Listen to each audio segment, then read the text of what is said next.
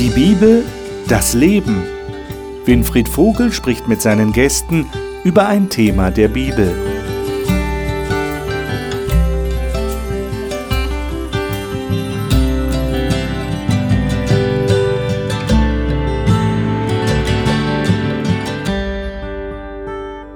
Willkommen zu dieser Sendung. Wir sind im Studium des Matthäusevangeliums jetzt an den Punkt angelangt, wo Jesus wirklich in seine Leidenszeit hineinkommt, wo er die Entscheidung treffen muss, will ich tatsächlich das, was mein Vater vorgesehen hat, nämlich dass ich leide, dass ich sterbe. Und er muss sich dazu durchringen und wir werden wenigstens ganz kurz dabei sein in diesem Garten, wo Jesus diesen Gebetskampf hatte. Aber diese härteste Prüfung, die Jesus durchzumachen hatte, die betraf nicht nur ihn selbst, sondern auch Leute in seiner direkten Umgebung, einen Judas zum Beispiel, der ihn verraten hat, einen Petrus, der ihn verleugnet hat. Und diese Leute mussten ja auch Entscheidungen treffen und sie waren auch in einer Art Prüfung. Und dann ist die Frage natürlich, die wir uns stellen wollen, wie ist es bei uns? Welche Prüfungen haben wir so im Leben durchzumachen und wie bestehen wir diese Prüfungen? Und können wir vielleicht aus diesen Geschehnissen am Ende des Lebens Jesu auf dieser Erde Rückschlüsse ziehen für uns selbst? Was können wir denn tun, um in Prüfungen zu bestehen, auch wenn sie sehr hart sein mögen? Das möchte ich gerne mit den Gästen hier im Studio besprechen und die darf ich Ihnen jetzt vorstellen. Dagmar Dorn ist von Beruf Krankenschwester und Hebamme und lebt in der Schweiz. Sie sagt, sie sei dankbar für die Führung und Bewahrung durch Gott in ihrem Leben, die sich immer wieder fühlbar bestätigt. Lena Bessmann arbeitet als Architektin und engagiert sich in ihrer Kirchengemeinde. Sie ist sich sicher, dass Gott ihr Leben führt und die Bibel hilft ihr, in Beruf und Alltag eine feste Orientierung zu haben. Thomas Petracek stammt ursprünglich aus Tschechien und ist seit 20 Jahren für das adventistische Hilfswerk ADRA bei weltweiten Projekten tätig. Er sagt, auch die inzwischen so komplexe Welt ist nach wie vor in den Händen Gottes. Martin Wanicek ist in Hessen und Baden-Württemberg aufgewachsen und arbeitet als Pastor einer Freikirche in Bayern. Die Bibel ist für ihn das entscheidende Fundament seines Lebens und hilft ihm, Gott und den Glauben an ihn immer wieder neu zu entdecken. Matthäus 26. Ich lade euch ein, dieses Kapitel aufzuschlagen. Und äh, ich denke, wir sollten ab Vers 6 lesen. Das ist der erste Abschnitt, den wir hier vor uns haben. Matthäus 26 und dort die Verse 6 bis 13. Lena, darf ich dich bitten, mal diese Verse zu lesen? In der Zwischenzeit war Jesus zu Gast im Haus von Simon, einem Mann, der früher einmal Aussatz gehabt hatte. Während, Abend, während des Abendessens kam eine Frau mit einem wunderschönen Gefäß mit teurem Parfümöl herein, der, ähm, das sie ihm über den Kopf goss. Die Jünger waren sehr aufgebracht, als sie das sahen. Was für eine Geldverschwendung, ärgerten sie sich. Sie hätte es lieber für viel Geld verkaufen und den Erlös den Armen geben sollen. Doch Jesus erwiderte, Warum fällt ihr über sie her? Sie tut mir etwas Gutes. Die Armen werdet ihr immer bei euch haben, aber ihr, aber ich werde nicht mehr lange bei euch sein. Sie hat dieses Parfümöl über mir ausgegossen, um meinen Körper zu, Be zu Begräbnis vorzubereiten. Ich versichere euch, überall auf der Welt, wo man die gute Botschaft verbreiten wird, wird man auch davon sprechen, was diese Frau getan hat. Hm. Also ich finde es ja interessant, dass genau diese Begebenheit hier an dieser Stelle kommt, wo wir eigentlich jetzt damit rechnen, das kommt ja dann auch im weiteren Verlauf des Kapitels, Jesus wird verraten, er ist dann im Garten, er, er ringt mit Gott und dann wird er verhaftet und wird dann, äh, geht dann in die Passion, die ja bekannt ist, diese Passionsgeschichte.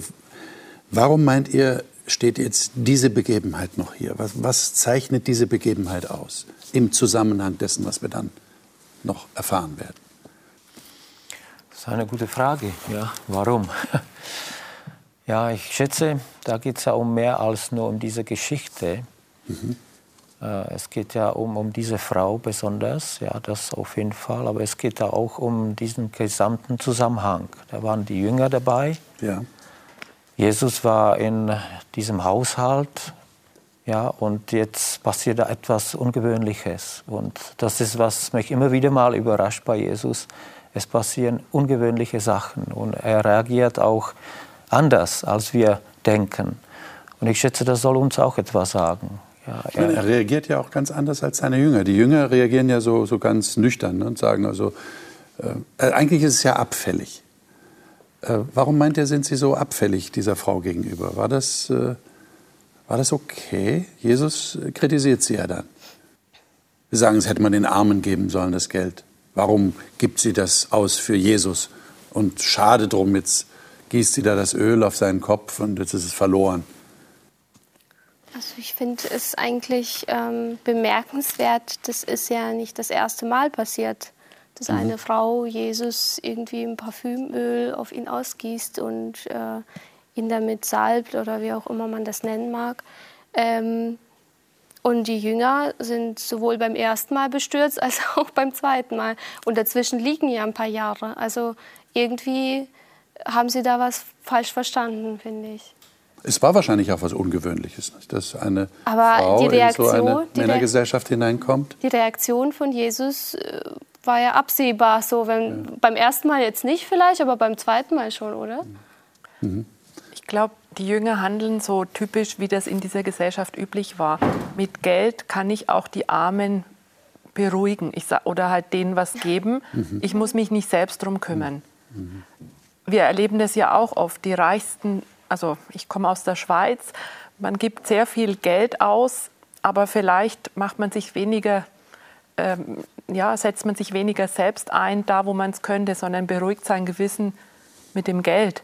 Und so kommt es mir auch vor. Und Jesus sieht den Menschen, er sieht die Frau, ähm, was sie macht und er erkennt das an und finde, dass eigentlich diese Geste, die sie macht, vor allem auch der Satz, das wird immer erzählt werden. Also es ist so was Besonderes, so was ja, Ungewöhnliches, Unkonventionelles, was erzählt werden wird, weil es nicht üblich ist. ich stelle mir auch die Frage, warum die Frau das macht. Ich meine, sie konnte damit rechnen. So wie es aussah, war das ja nicht ihr Haus, zu dem sie geht, bei, bei Simon. Ähm, lauter Männer zusammen und sie geht hin und, und, und tut das Salböl hier auf Jesus ähm, geben. Sie konnte wahrscheinlich damit rechnen, dass die anderen, dass die Jünger das nicht so toll fanden. Aber vielleicht, weil Jesus sagt ja, sie hat es getan zu meinem ähm, Begräbnis. Und ich kann mir vorstellen, dass die Frau vielleicht wirklich verstanden hat, was Jesus vorher schon immer gesagt hat. Wir gehen jetzt nach Jerusalem und ich werde dort gekreuzigt werden und ich werde dort sterben. Und dass sie die Dankbarkeit, die sie für Jesus hatte, was er ihr gegeben hat, einfach noch ausdrücken wollte. Und von dem her nicht wusste, wie lange habe ich noch Zeit, was wird sein. Und sie sieht hier eine Möglichkeit und sie macht es. Einfach weil es ihr um Jesus geht. Das heißt, wir haben hier dann praktisch so einen starken Kontrast der so, so wirkt, als hätte Matthäus ihn ganz bewusst dahingesetzt, um zu zeigen, hier haben wir eine Frau, die unterstützt Jesus, auch in seinem Leiden, das jetzt auf ihn zukommt, im Gegensatz zu den Jüngern. Die Jünger erkennen überhaupt nicht, dass das eine Unterstützung ist für ihn und die scheinen auch gar nicht zu überreißen, was jetzt da kommen wird. Und das ist ja interessant. Gehen wir mal weiter, äh, denn jetzt kommt dieser Kontrast noch stärker heraus. Äh, nämlich durch das, was jetzt passiert. Äh, Matthäus 26, 14 bis 25 ähm, können wir jetzt nicht alles lesen, aber ich würde mal vorschlagen, dass wir einige Verse zumindest lesen, und zwar die Verse 14 bis 16. Äh, Dagmar, vielleicht liest du die mal und dann schauen wir mal weiter, was wir dann noch herausnehmen müssen. Da ging einer von den Zwölfen, der Judas Iskariot hieß, zu den hohen Priestern und sagte, was wollt ihr mir geben, wenn ich ihn an euch ausliefere? Und sie vereinbarten mit ihm 30 Silberstücke. Von da an suchte er eine günstige Gelegenheit, ihn auszuliefern. Mhm. Und dann kommt, dass Jesus äh, mit seinen Jüngern das Passamal vorbereitet. Die Jünger sagen, wo willst du das essen? Er sagt ihnen dann wie und was. Und jetzt ab Vers 21 bis 25. Martin, würdest du das mal lesen? Und während sie aßen, sprach er, Wahrlich, ich sage euch, einer von euch wird mich überliefern. Und sie wurden sehr betrübt. Und jeder von ihnen fing an, zu ihm zu sagen, Ich bin es doch nicht, Herr. Er aber antwortete und sprach, Der mit mir die Hand in die Schüssel eintaucht, der wird mich überliefern. Der Sohn des Menschen geht zwar dahin, wie über ihn geschrieben steht, wehe aber jenem Menschen, durch den der Sohn des Menschen überliefert wird. Es wäre jenem Menschen gut, wenn er nicht geboren wäre. Judas aber, der ihn überlieferte, antwortete und sprach, Ich bin es doch nicht, Rabbi. Er spricht zu ihm, Du hast es gesagt. Also wenn ich mich mal in die Situation hineinversetze, das ist schon krass, was hier passiert. Da ist dieser Judas, der ist dreieinhalb Jahre mit Jesus zusammen gewesen und er hat sich entschlossen, ihn zu verraten, den hohen Priestern, den Führern des Volkes. Und jetzt sagt Jesus ihm auf den Kopf zu, du bist es und du wirst mich verraten und es wäre besser, du wärst gar nicht geboren. Und der Judas lässt sich überhaupt nicht beirren. Könnt ihr euch das erklären? Was ist das für ein Mensch, dieser Judas? Ich meine, da sagt mein Meister und Herr, du wirst mich verraten und es wäre besser, du wärst nicht geboren. Und ich sage einfach, mache ich trotzdem. Was ist da los?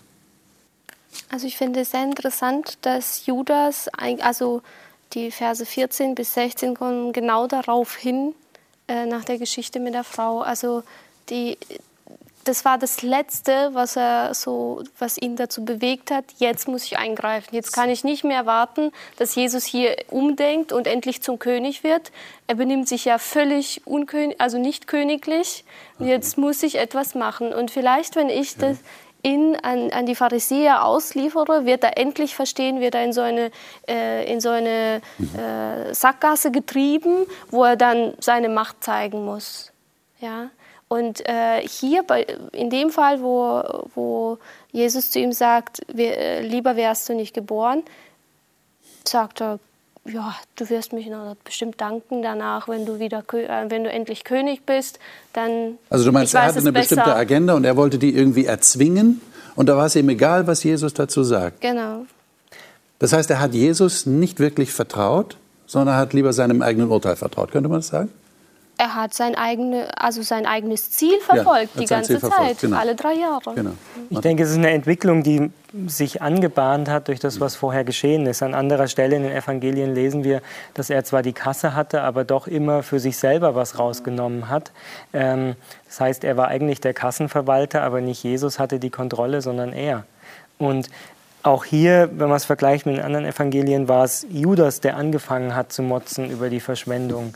Also es scheint so zu sein, als ob zwischen Jesus und Judas im Laufe der Zeit ein immer größerer Graben sich aufgetan hat, weil eben der Judas nicht bereit war, ähm, wirklich Jesus zu folgen, sondern scheinbar eigene Ziele, eigene Pläne hat. Über die schweigt die Bibel, aber ich kann es mir auch nur so erklären, dass er diese Warnung hier von Jesus ähm, so nimmt, dass er denkt, okay, meine Pläne sind aber trotzdem besser. Aber jetzt verratet mir doch mal, warum Jesus den Mann, ganz banal gesprochen, nicht in die Wüste geschickt hat. Ich meine, wenn ich das weiß oder ahne, wenn das stimmt, was du sagst, da hat sich eine immer größere Kluft aufgetan zwischen ihm und Judas, dann behalte ich den doch nicht im engsten Jüngerkreis. Dann sage ich, lieber Judas, war okay, war schön, aber wir müssen uns trennen. Aber genau das ist ja eigentlich das, was Jesus auszeichnet dass er, obwohl er merkt, dass Menschen, eben jetzt in dem Fall der Judas, eine ganz andere Spur fährt, dass er dabei ist. Bis zum Schluss, auch wenn er weiß, auch wie das Ende vom Judas wird. Aber Jesus ist sich treu und dem Menschen. Und, und ja, er entlässt ihn nicht aus seinem Umkreis. Er hätte schon längstens sagen können, hm, ich glaube, du hast dich nicht so bewährt. Geh mal, wie du gesagt hast, ja. in die Wüste schicken. Aber und das finde ich einfach so ja, berührend, wie Jesus auch mit Menschen umgeht, die ihn ablehnen innerlich, aber doch bleibt er dabei. Er ist sich selbst treu und den, den Menschen. Hast du gerade gemerkt, was du da gesagt hast? Jesus, so habe ich dich jetzt verstanden, Jesus ist auch denen gegenüber treu, die ihm gegenüber nicht treu sind, die ihn verraten? Ist das wirklich so? Ja, Gott sei Dank, Gott sei Dank wirklich, ja, weil ich glaube, das betrifft uns genauso. Ja, wir sind mal Petrus, wir sind mal Judas, wir sind mal, mal Thomas, ja. äh, ich schätze, in unserem Leben äh, erleben wir halt ja diese Up and Downs. Ähm, trotzdem ist es sehr schön zu hören und zu sehen, dass Jesus zu uns steht, ja, dass er uns treu ist und dass er auch äh, durch, äh, durch die Geschichten, die wir jetzt auch in der Bibel hier haben, uns etwas zeigen möchte. Ich bin einfach bei dir, Thomas, bei mir persönlich. Ja. Und das stärkt mich unheimlich, auch äh, in meinem Leben, weil da kann man richtig Kraft schöpfen. Ja. Ist eine tolle Geschichte. Und er ist ja sogar noch bereit, Judas zu dienen. Im Johannesevangelium haben wir die Fußwaschung. Und die macht er wahrscheinlich auch, wo Judas noch da ist. Also er wäscht auch dem Judas die Füße in dieser Situation. Er macht den Dienst eines, eines Dieners auch für Judas. Und ich glaube, es ist, es ist nochmal auch ein Versuch, ihn zu erreichen und zu sagen, ja. nicht ich bin es, der dich hinauswirft, sondern du bist es, der geht wenn du gehst. Ich meine, wir, wir, Christen kennen ja diese Geschichten alle so gut. Und ich habe so den Eindruck, wir haben uns so daran gewöhnt, dass wir so das richtig so, so nacherzählen können. Ja, war der Judas und er hat ihn verraten. Aber dass wir gar nicht wirklich erfassen, was das für Jesus bedeutet haben muss. Er muss ja tief verletzt gewesen sein. Wenn man sich mal vorstellt, da verrät mich jemand, der liefert mich ans Messer. Und der war einer meiner engsten Begleiter. Der hat alles gehört, was ich sage der weiß sogar wahrscheinlich, was ich denke, was ich vorhabe. Der ist ein Freund. Das ist ja zutiefst verletzend. Ja. Lesen wir mal, was in, in äh, Matthäus 27 steht. Ähm, da haben wir jetzt den, das Ende dieser Geschichte. Äh, Matthäus 27, 1 bis 14. Ähm, und zwar lesen wir mal nur das, was mit dem Judas äh, passiert. Und zwar äh, 1 bis 5. Äh, Martin, sei das so gut und lies das nochmal vor. Als es aber Morgen geworden war, hielten alle hohen Priester und Ältesten des Volkes Rat gegen Jesus, um ihn zu Tode zu bringen. Und nachdem sie ihn gebunden hatten, führten sie ihn weg und überlieferten ihn dem Statthalter Pilatus. Als nun Judas, der ihn überliefert hatte, sah, dass er verurteilt wurde, reute es ihn, und er brachte die dreißig Silberlinge den hohen Priestern und den Ältesten zurück und sagte, ich habe gesündigt, denn ich habe schuldloses Blut überliefert. Sie aber sagten, was geht uns das an? Sieh du zu. Und er warf die Silberlinge in den Tempel und machte sich davon und ging hin und erhängte sich. Äh, war das so eine, so, so eine, Sinnesänderung bei dem Judas, dass er jetzt plötzlich hingeht und sagt, ich habe unschuldiges Blut, das wollte ich nicht, aber dann erhängt er sich. Was ist da passiert? Also ich stelle mir Judas so vor, er war ein ähm, Mann, der große Ambitionen hatte im Leben. Er hat gesucht, wem er helfen kann, wem, wo er seine Ambitionen einsetzen kann. Und er hat da irgendwann Jesus gefunden. Und er dachte, er wird König. Und bei dem helfe dem helf ich, König zu werden. So ein PR-Manager, äh, der da hilft, einem bekannt zu werden ja, und berühmt zu werden. Und ähm, das war die letzte Möglichkeit, ihn nochmal berühmt zu machen. Dass er da aus diesem Gericht alle auf den Boden schmeißt, sagt, ich bin der König, ich habe die Macht. Und es passiert nicht, sondern Jesus sagt nichts einfach gar nichts. Er, er schweigt einfach die ganze Zeit. Und das, das ist überhaupt nicht das, was er, er von ihm erwartet hat. Und jetzt hat er einfach keinen Sinn mehr im Leben. Das war die Reue, dass das nicht geklappt hat, was er vorgehabt hat, wie sein Ziel war. Und jetzt hat er kein Jesus mehr, er hat nicht dieses Ziel und er hat Jesus eigentlich, wie er wirklich war, gar nicht kennengelernt. Mhm. Und das treibt jemanden einfach in den Tod weil dann nichts mehr ist. Wenn Jesus nicht bei dir ist, ist nichts mehr um dich. Ja, und wahrscheinlich hat er dann auch erkannt, was er da angerichtet hat. Er hat wahrscheinlich, so vermute ich mal, damit gerechnet, dass Jesus äh, sich wehren wird. Dass ja, man Jesus nicht gefangen setzen die Reue kann, war nicht, nicht kann. Die Reue war nicht um Jesus, mhm. sondern um sich selbst. Ja. Dass er jetzt nichts mehr erreichen würde, was er das erreichen wollte. Möglich, ja. Das ist möglich. Wirklich berührend finde ich, dass Jesus bei dem Verrat, als Judas kommt mit der Schar, um ihn zu ergreifen, ja. Kapitel 26, ja. ähm, Vers 50, ja. ähm, da sagt Jesus zu Judas, mein Freund, deswegen bist du gekommen. Also selbst in der Situation sagt Jesus nicht, Judas, wie kannst du nur, ich will mit dir nichts mehr zu tun haben, sondern er sagt immer noch zu ihm, mein Freund. Und das ist einfach so, so bewegend zu sehen. Es ist niemals Gott, der den Weg zu uns abschneidet. Selbst bei Judas. Und ich glaube, dass für Judas auch einen Weg zurückgegeben hätte in der Situation, wo er eben das Geld zurückgegeben hat, gemerkt hat, dass er falsch war. Vielleicht war es entweder, weil er Jesus doch nicht genug kannte, vielleicht aber auch sein Stolz, der diesen Weg nicht zugelassen hat, nochmal zu Jesus irgendwie zu gehen und zu sagen, tut mir leid. Aber das hattest du ja schon erwähnt, Thomas, wie tröstlich das auch für uns ist, zu erleben, wie Jesus hier mit einem Verräter, einem tatsächlichen Verräter umgeht. Dass wir da auch Hoffnung haben, dass, dass er mit uns so umgeht, wenn wir nicht so sind, wie Jesus es vielleicht von uns erwartet, die, die Treue, die Hinwendung, die er vielleicht erwartet. Schauen wir uns mal einen weiteren Jünger an, nämlich den Petrus, der hier in diesem Kapitel ja auch sehr prominent vorkommt.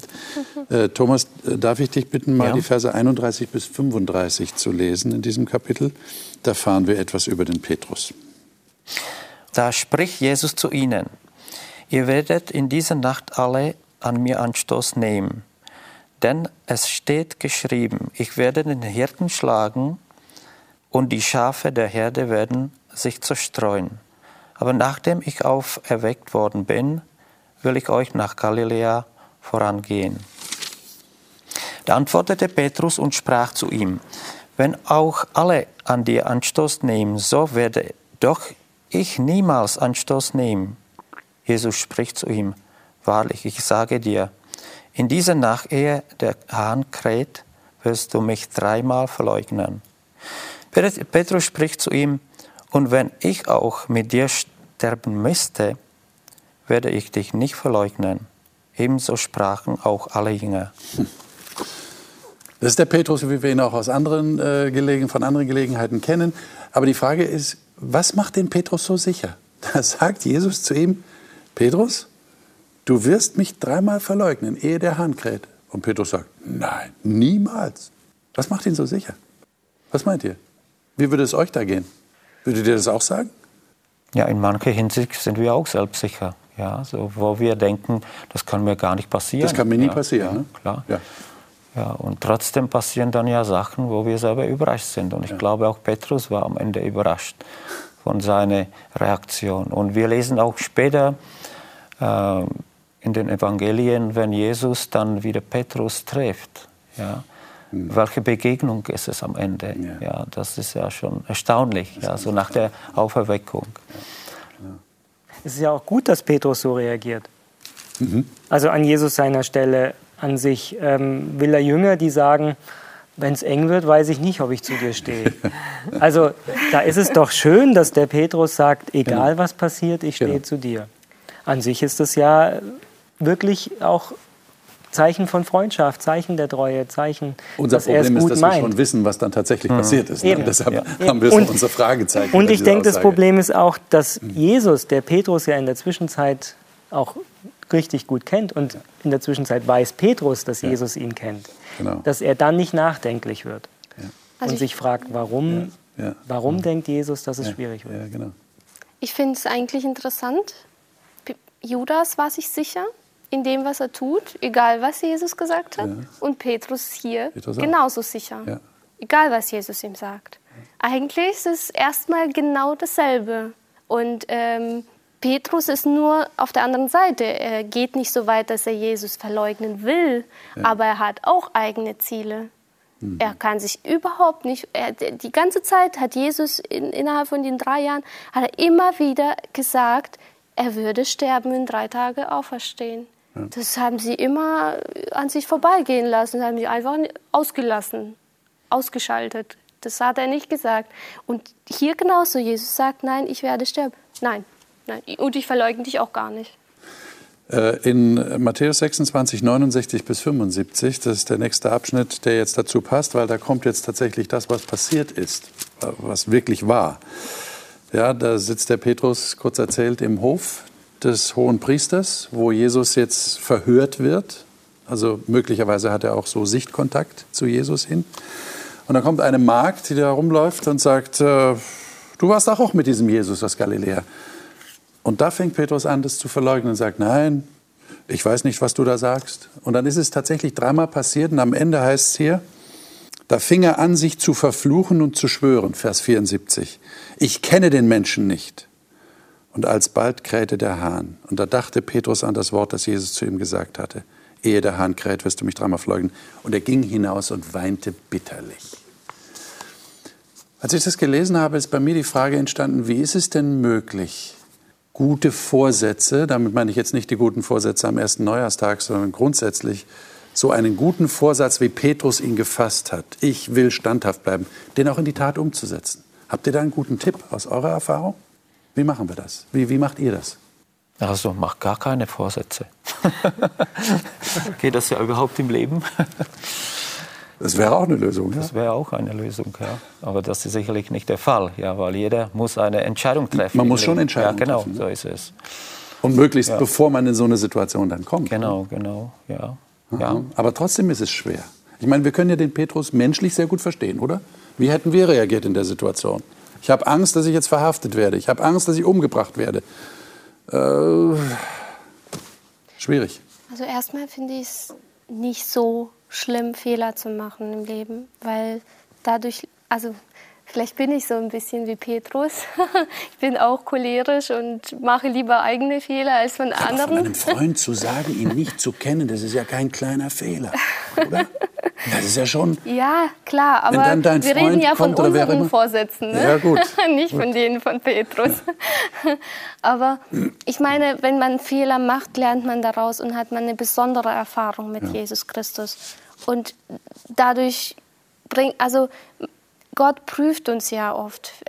Von David lesen wir in Psalmen, prüfe mich, ob mein Herz rein ist. Und ich denke, es ist, und wenn wir in so einer Prüfung nicht standhaft bleiben, aber immer noch die Verbindung mit Gott haben und Kraft haben, wieder zurückzukommen, das ist einfach die schönsten Erfahrungen, die wir mit Gott machen können. So, so Jesus sieht die Tränen des Petrus, könnte man so da genau. drüber schreiben. Das heißt, es ist noch die Möglichkeit, etwas zu revidieren, auch wenn das Kind dann in den Brunnen gefallen ist und man verleugnet hat? Ich glaube, in einem anderen Evangelium steht ja auch, dass Jesus ihn angesehen hat. Mhm. Und ich glaube, dieser Blickkontakt mit Jesus ja. hat auch dann, wo Petrus realisiert hat, ja. da ist noch Hoffnung für mich. Ja.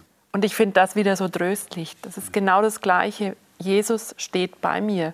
Und das ist auch, auch für mich dann in meinem Alltag, dass ich wie, ja, ich kann noch so viele Vorsätze fassen, aber ich bin auch nur ein, ein Mensch und wenn ich das von mir aus selber machen möchte, wird das nicht klappen.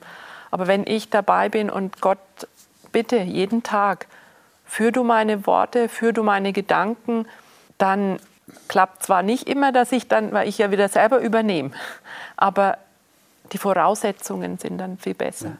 Jetzt haben wir uns an der Stelle mal das Bild angeschaut, das der Matthäus hier in diesem Kapitel malt. Das ist ja ein kontrastreiches Bild, werden wir gleich sehen. Da ist der Judas, der verrät. Da ist der Petrus, der Jesus verlässt und verleugnet. Und jetzt geht es an Jesus selbst. Wie verhält sich Jesus?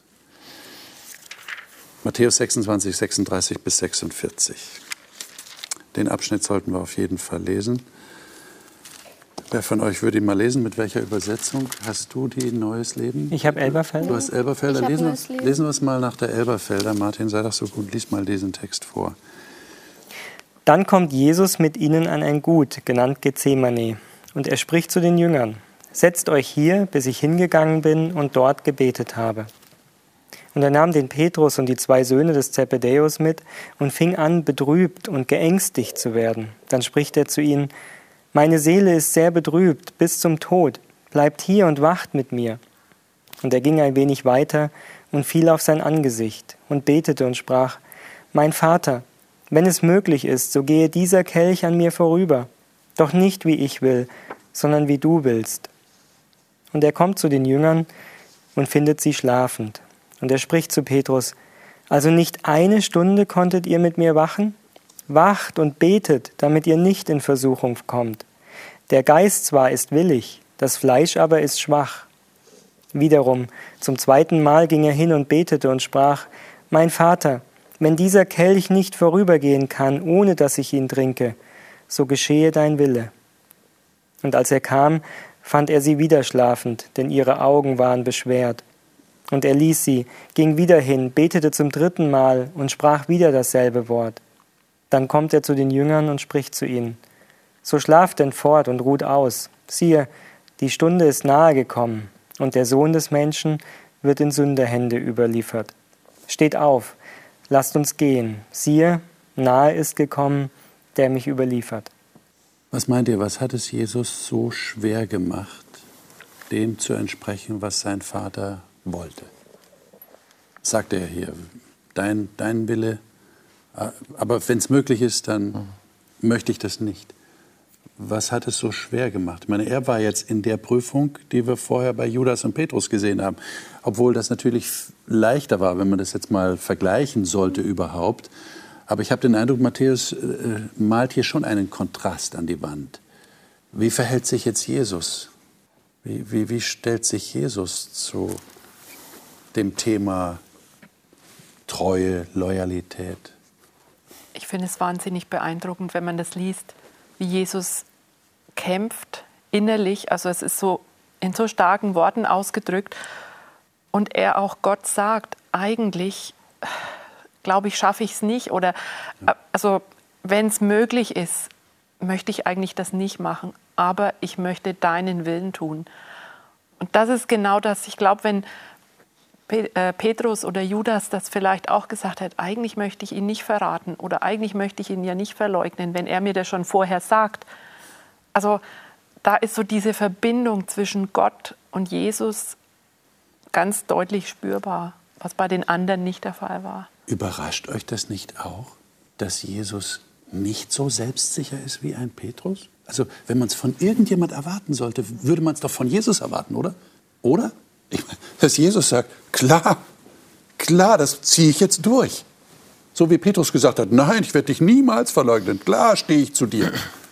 Genau, das ist der Unterschied. Judas war sich sicher in seinen Zielen. Petrus war sich sicher in seinen Zielen beide völlige Egoisten. Und Jesus, er war sich sein Leben lang sicher, dass er für Gott dienen oder Gott dienen will und für Gott etwas tun will. Und jetzt für seinen Vater. Und jetzt steht er da und zweifelt, weil er das von ganzem Herzen will, aber weiß, wie schwer das ist. Dass er es nicht aushalten würde vielleicht. Dass er für immer mit seinem Vater getrennt sein würde. Aber das tut er für uns. Und er entscheidet sich freiwillig dafür. Und diese, diese Unsicherheit, diese Frage nach Kraft von Gott, das finde ich unglaublich. Und genau das ist die Lösung in so einer Prüfungssituation. Ich schaffe das nicht. Ich zweifle. Zu, zuzugeben, ich zweifle. Gib mir die Kraft. Ich schaffe das aus meiner eigenen Kraft nicht. Und das ist der, der Fehler von äh, Petrus und Judas, weil sie das aus eigener Kraft versucht haben.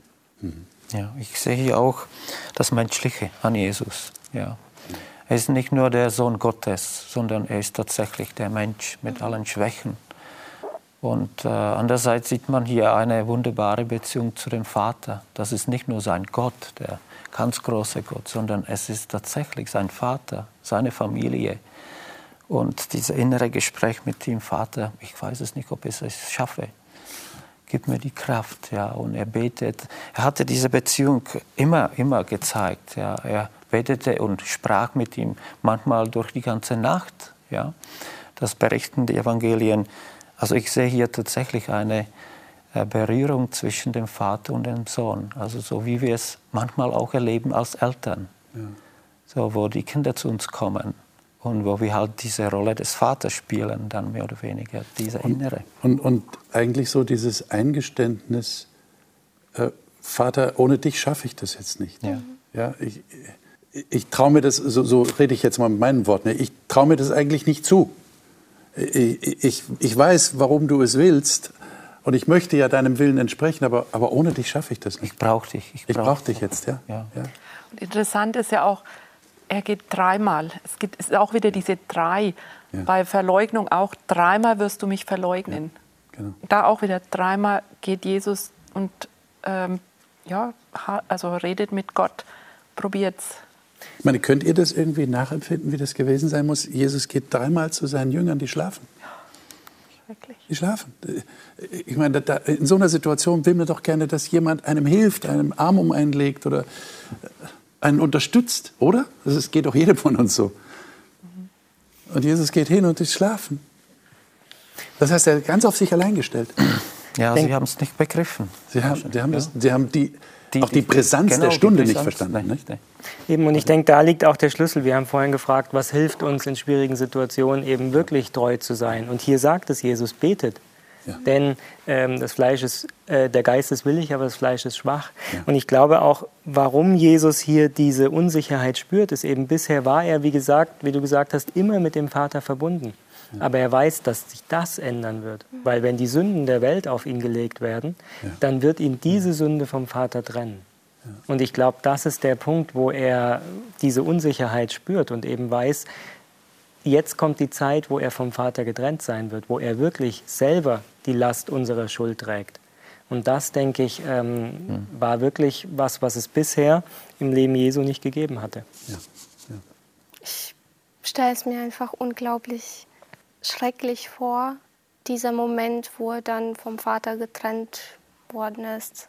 Ähm, es steht ja in weiteren Kapitel, er schrie, äh, er schrie mit lauter Stimme. Hm. Und es ist ja so ein unglaublicher Schmerz, den er versprühen müsste in dieser Situation. Und seelischer Schmerz, jetzt kein körperlicher Schmerz. Und das hat mir einfach nochmal gezeigt, ich habe mir einfach so bildlich das vorgestellt, als ich es gelesen habe. So nicht, ich habe es mir bis jetzt irgendwie gedacht, naja, also so ein Sterbensschrei oder so, mit lauter Stimme, dass alle Angst um, um ihn herum bekommen haben und dass das die Erdbeben und so weiter ausgelöst hat. Also ja, und jetzt ist in der Situation, wo er genau diese Situation schon vorausahnt. Er, ja. er weiß, das ist das, was auf ihn zukommt. Und er hätte jetzt nicht nur theoretisch, auch praktisch die Möglichkeit zu sagen, das mache ich nicht. Und wenn man sich dann vorstellt, mhm. alle Leute haben ihn verlassen, die Jünger, mhm. die dreieinhalb Jahre mit, die schlafen. Ja, ich meine, da muss man doch irgendwie als Mensch, sage ich jetzt, auf die Idee kommen, äh, für wen mache ich das jetzt eigentlich? Ich, mir kommt da so auch die Geschichte der Märtyrer in den Sinn, also ja. wie ein Jan Hus oder ja. die, ich denke, die hatten auch solche Zweifel dann, bis sie sich durchgerungen haben und sagen, so, und ich gehe jetzt und sterbe für Gott. Weg. Ich glaube, da können sie, da haben die Kraft davon auch bekommen. Und ich glaube, genau an diese Menschen oder halt an uns hat Jesus auch daran gedacht, ja. die Kraft Absolut. gegeben. Ich denke, der Unterschied war eben, Jan Hus und andere konnten es mit Gott machen. Ja.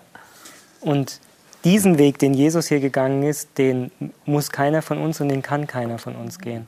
Sondern in allen Herausforderungen, die wir haben, können wir es immer mit Gott tun. Aber Jesus war der Einzige, der diesen Weg eben dann durch die Sünden in der Trennung vom Vater gehen musste. Aber in ihm haben wir dann tatsächlich jemand, der es uns vorgemacht hat. Ja. Er, er, ist nicht nur da irgendwo oben auf dem Thron und gibt uns schöne Ratschläge, macht das mal so, sondern er zeigt uns, wie es tatsächlich geht. Er hat das selber durchgemacht und er war ganz, ganz unten. Ganz, ganz unten. Ich würde ganz zum Schluss noch einen Text mit euch lesen, den haben wir vorhin ausgelassen, im Kapitel 26, die Verse 26 bis 30. Dagmar, darf ich dich bitten, den zu lesen? Während sie aber aßen, nahm Jesus Brot, sprach den Lobpreis, brach es und gab es den Jüngern und sprach: Nehmt, esst, das ist mein Leib. Und er nahm einen Kelch und sprach das Dankgebet, gab ihnen den und sprach: Trinkt alle daraus, denn das ist mein Blut des Bundes, das für viele vergossen wird zur Vergebung der Sünden. Ich sage euch aber, ich werde von dieser Frucht des Weinstocks nicht mehr trinken, von nun an bis zu dem Tag, da ich es aufs Neue mit euch davon trinken werde, im Reich meines Vaters. Genau. Und dann sind sie hinausgegangen, haben den Lobgesang gesungen, gingen hinaus an den Ölberg und dann kommt es eben zu diesem Verrat durch, durch Judas. Das heißt, hier haben wir ja die, was wir so nennen, die Einsetzungsworte zum Abendmahl. Wir kennen das aus der Kirche, wenn dort Abendmahl oder es wird auch das Herrenmahl genannt gefeiert wird anderen Kirchen äh, heißt die Eucharistie. Ähm, das heißt also, wenn wir daran denken, was Jesus tatsächlich für uns getan hat. Hier wird es beschrieben, aufliegend auf dem, was beim Passafest passiert ist. Ja, das Passalam haben wir hier. Wir haben ungesäuertes Brot und den Wein, um auf Erlösung und, und Befreiung von Schuld hinzuweisen. Ähm, was empfindet ihr, wenn ihr das lest? Ganz persönlich. Jetzt noch zum Schluss ein kurzer Satz. Also ich empfinde, wenn ich da teilnehme an so einem Abendmahl, schon sehr viel. Also ich äh, empfinde diese Vergebung der Sünden. Ich äh, erlebe die Situation vor dem Kreuz, ja, und auch die Ernsthaft der ganzen äh, Zeit, der damaligen Zeit. Also es ist etwas, äh, wo man äh, sich wieder besinnen kann, wovon man weiß, es ist nicht nur Brot und Kelch, sondern Jesus ist tatsächlich für mich gestorben, ja, und er lebt, ja, und ich habe diese Hoffnung auch für mein Leben für meine Zukunft, egal was passiert. Das sind Momente, die man ja schwer beschreiben kann, mhm. aber die sind einfach da im Glauben. Ja. Liebe Zuschauer, das ist das Stichwort für die nächste Sendung in der nächsten Woche, Tod und Leben. Jesus ist tatsächlich auferstanden, aber heute haben wir darüber gesprochen, äh, was dieser Jesus für uns durchgemacht hat. Wir haben erkannt, er hat tatsächlich durchgehalten und er ist treu und loyal geblieben, im Gegensatz zu den Jüngern. Und doch hat er seine Jünger nicht verurteilt. Und deshalb dürfen wir daraus schließen, er verurteilt uns auch nicht, wenn wir mal nicht treu sind, wenn wir eben Menschen sind, die Fehler haben und die nicht den Vorsätzen genügen, die sie sich selber gesetzt haben. Und das ist die Botschaft der Hoffnung für jeden von uns und vor allem, als Jesus die Entscheidung im Garten getroffen hat, war es eine Entscheidung für, für Sie und für mich für uns alle. Und das zeigt sich auch in dem Mahl, das Jesus eingesetzt hat, seinen Leib gebrochen hat, gestorben ist für uns. Und darüber wollen wir das nächste Mal nachdenken, mit großem Respekt, mit großer Ehrfurcht für das, was Jesus für jeden von uns getan hat. Und alles wird überstrahlt von dieser wunderbaren Botschaft, er ist wahrhaftig auferstanden. Ich freue mich, wenn Sie dann das nächste Mal wieder dabei sind, um mit uns mitzudenken. Alles Gute bis dahin.